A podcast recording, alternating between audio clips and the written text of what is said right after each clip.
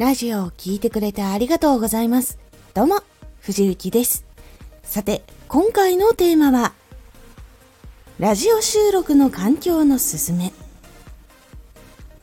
ラジオを収録するときは、ラジオの耳から入ってくるイメージを結構気にした方がいいです。なので、印象とか、どんなこう環境音が入ってるとどう思うのかなっていうのを気にして行うようにするのがおすすめになります。このラジオでは毎日19時に声優だった経験を活かして初心者でも発信上級者になれる情報を発信しています。それでは本編の方へ戻っていきましょう。どの音を収録するかでチャンネルのメインの音が印象を大きく左右するのでかなり気をつけるのが大事になります。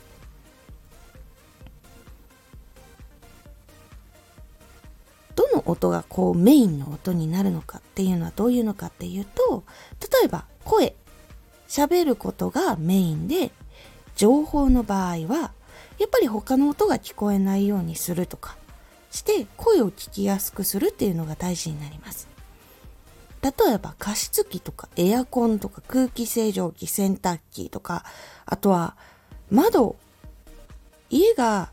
道路に面してたりして車通ると実はめっちゃ音入るっていう人も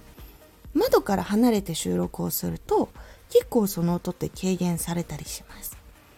で、加湿器、エアコン、空気清浄機、洗濯機って意外と音が鳴ります。それをなくすだけでも声がクリアに聞こえやすくなるので聞きやすくなります。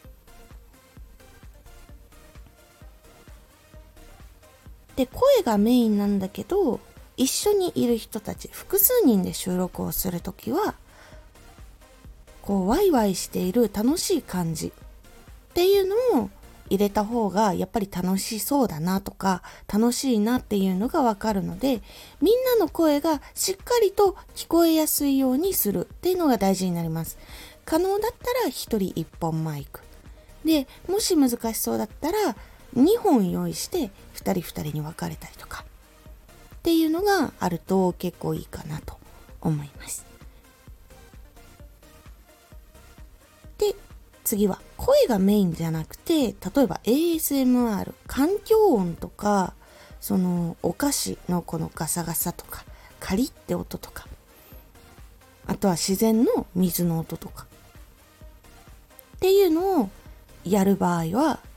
やっぱりその音に集中した方がいいのでそれ以外の音っていうのをなくす。でお水の音とかって言ったら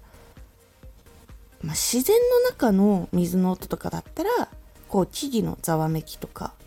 そういうのが入ってもいいかなと思います。でも結構専門的にやる方はその水の音を中心に拾えるようにこうピンポイントでその音そこに向けると拾ってくれるマイクっていうのがあるのでそういうのを使って収録する方も多いです。そうするとやっぱりこう水の音とか川のせせらぎとかだけがこう聞こえるものを作りやすくなります。でなんでそのメインの音を聞きやすくするかっていうと他の音が混じってて同じぐらいの音量だと何がメインなのか聞いてて分かんなくなるんですよ。そうすると聞きたい情報が聞けなかったり楽しいトークも聞けなくて理解がこうできないから楽しみが分かんなくなってしまって何がいいのかが分かんなくなってしまうんですよ。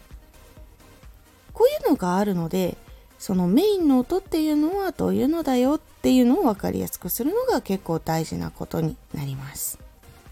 是非音を意識してどれが聞こえやすくするのかじゃあそのためには何をこう聞こえないように気を使うのかっていうのをしっかり意識することで聞きやすさっていうのが大きく変わるのでそうすると理解度も高まりやすくなるので是非やってみてください。今回のおすすめラジオ。自分にはしっかりお金を使おう。自分とか活動とかに必要なお金っていうのはしっかりとお金を使うのが大事になります。なんで使うのがいいのかとか、どういうふうに使ったらいいのかっていうお話をしております。このラジオでは毎日19時に声優だった経験を活かして初心者でも発信上級者になれる方法を発信しています。ぜひフォローしてお待ちください。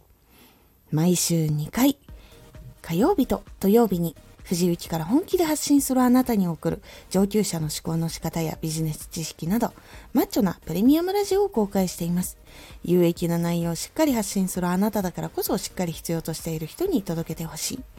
毎週2回火曜日と土曜日、ぜひお聴きください。ツイッターもやってます。ツイッターでは活動している中で気がついたことや役に立ったことをお伝えしています。ぜひこちらもチェックしてみてね。コメントやレター、いつもありがとうございます。では、また